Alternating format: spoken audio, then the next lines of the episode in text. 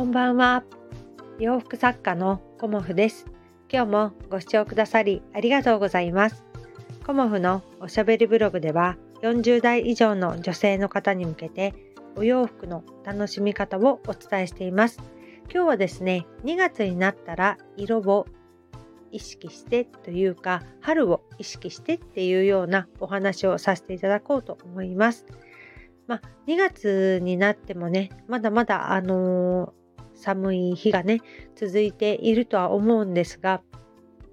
少しずつあの春のね色を取り入れていく時期でもあるんですね。うん、でやっぱりこうだんだんねあの暖かい日もあの昨日なんか結構暖かかったんですけどこう暖かい日が来るとやっぱり春コートがね欲しくなってくるかなっていうふうに思います。うん、で私も春コートって結構ベーシックなお色を持っていて、まあ、黒だとか紺だとかねあとそうですねベージュとか、うんまあ、ベーシックなお色を持っているんですがあのちょっとね柄というかお色が入っているあのコートを着られるのもすごくいいんじゃないかなと思います。やっぱり春っていうのはうーんまあまあ、個人のねあの方の感覚いろいろあると思うんですけど私の感覚で言うと春って一番こうおしゃれをしたいなっていうふうに思うね季節じゃないかなっていうふうに思います。うん春っていうのはねみんな待ち遠しいんですよねやっぱり寒い冬からこう暖かい季節になっていくっていうね、あの立春もあの過ぎてねだんだんあの春になっていくっていう風にこう気温がね変わってくるし気候も変わってくるし、うん、日が長くなってきますよねそうするとやっぱり春が待ち遠しいなっていう気持ちにもなってで春のねあのおしゃれを楽しみたいっていうようなあの気持ちにもなってくるかと思います。で、そんな時にね、あのー、いきなりこう、ね、春服っていう風に着るのはちょっと寒いんですよね。だから、あのー、春コートを、あのー、着ていただくにもちょっとね中にこう暖かめのあのベストを着るとか何かちょっとねまだまだ寒いので工夫はしていただきたいんですがま、もうちょっとしたらね春コートがすごく活躍してくると思うので今のうちにねあの今年の春はどんなもの着ようかなとか春コートをどんなの持ってたかなっていうのをそろそろねあの出してというかね見ていただくのもいいかと思います。まあ、お店に行ってね新しい春コートをあの見られるのももちろんいいですしあのお持ちのねコートまずはねどんなのを自分が持っているかなっていうことをあの見ていただくのもすごくいいかなと思います。でその中でねあのベーシックなコートしか、まあ、例えば今手元になかったとしたらねあの簡単にあのストールとかスヌードとかでねこう色を入れることもできますのでそんな感じでねあの春コートをねそろそろ意識していただけたらなと思います。まあ、まだまだ寒いので私もねあの防寒な感じであのダウンのベストなんかも着たりする時もありますけど春コートはねやっぱり早いうちに着たくなりますよね。ねだからあの春のコートっていうのはちょっとねあの色をお入れしてまあコモフの2月のねあの13日の展示会では今年の最初の春コートとしては黄色のコートを今ね制作してます。で限定ということであの生地がねもう限られているので今回お作りした分だけであのその黄色は終わりになってしまうとは思うんですけどまたねあの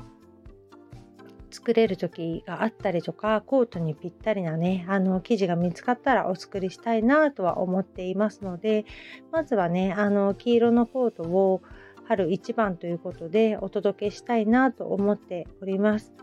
まあのたくさんはね あのお作りしてはいないんですけど、まあ、少しね春感を感じていただけたらなと思っております。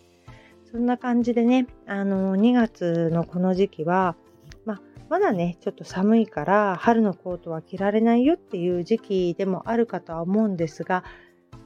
年ね着る春コートどんなのあったかなっていうのをそろそろね あのクローゼットからこうピックアップして見ていただくといいのではないかなと思います。それをね意識するだけでこう気持ちがね春に向かって楽しくなったりとか、まあの今年はねやっぱりこんあのベーシックなお色しかないから今年は色のねコートに挑戦してみたいなとかいろんなことを考えるとやっぱりねおしゃれするのって楽しくなると思うんですよね。でまだまだ寒い時期っていうのはコートが主役になったりもしてしまうのでコートのねおしゃれを楽しむっていうのもなかなかねいいのではないかなと思います。そしてねスヌードとかストールとかでこう春を入れていっていただくっていうのもとてもねいいんじゃないかなっていうふうに思います。まあ室内はね結構あの暖かかったりするのでそういうところでもね、あの、調節できるのが、やっぱり春コートのいいところではないかなっていうふうに思っております。まあね、春といえば、やっぱり花粉症なんだよね。うん。私はね、あの、結構しんどかったりしてます、ここ数日ね。うん。で、いつも1錠薬を飲んでいるんですけど、まあそろそろ2錠にしなきゃいけないかなっていう感じで、今はね薬を、えーと、1日2錠飲んでます、うん、通常はねあの1錠なんですけどあの寒暖差アレルギーみたいなのもあるので結構いつもあのアレルギーの薬を飲むことは多いんですけどこの花粉の時期はね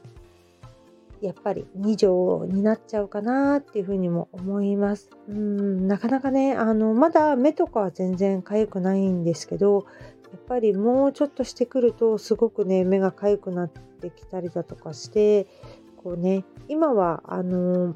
鼻がムズムズしたりくしゃみが出たりっていう感じなんですけどでやっぱり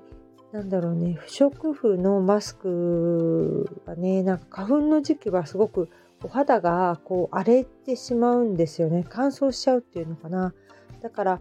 私はね、結構リネンのマスクを、あのつけたりもしています。うん。まあ、まあね、私の場合は、あの、家にいたり、ウォーキングしたりということで、あんまり人混みには出ていかないので、基本的にはね、あの、自分の花粉のためのマスクっていう感じで、やっぱり天然素材のマスクの方が、よりね、あの、肌に優しいので、マスクもね、あのずっとつけてると、こう、ね、やっぱり生地の摩擦ってあると思うんですよね、お肌とかね。だからお肌の水分をね、取っていってしまうんですよね。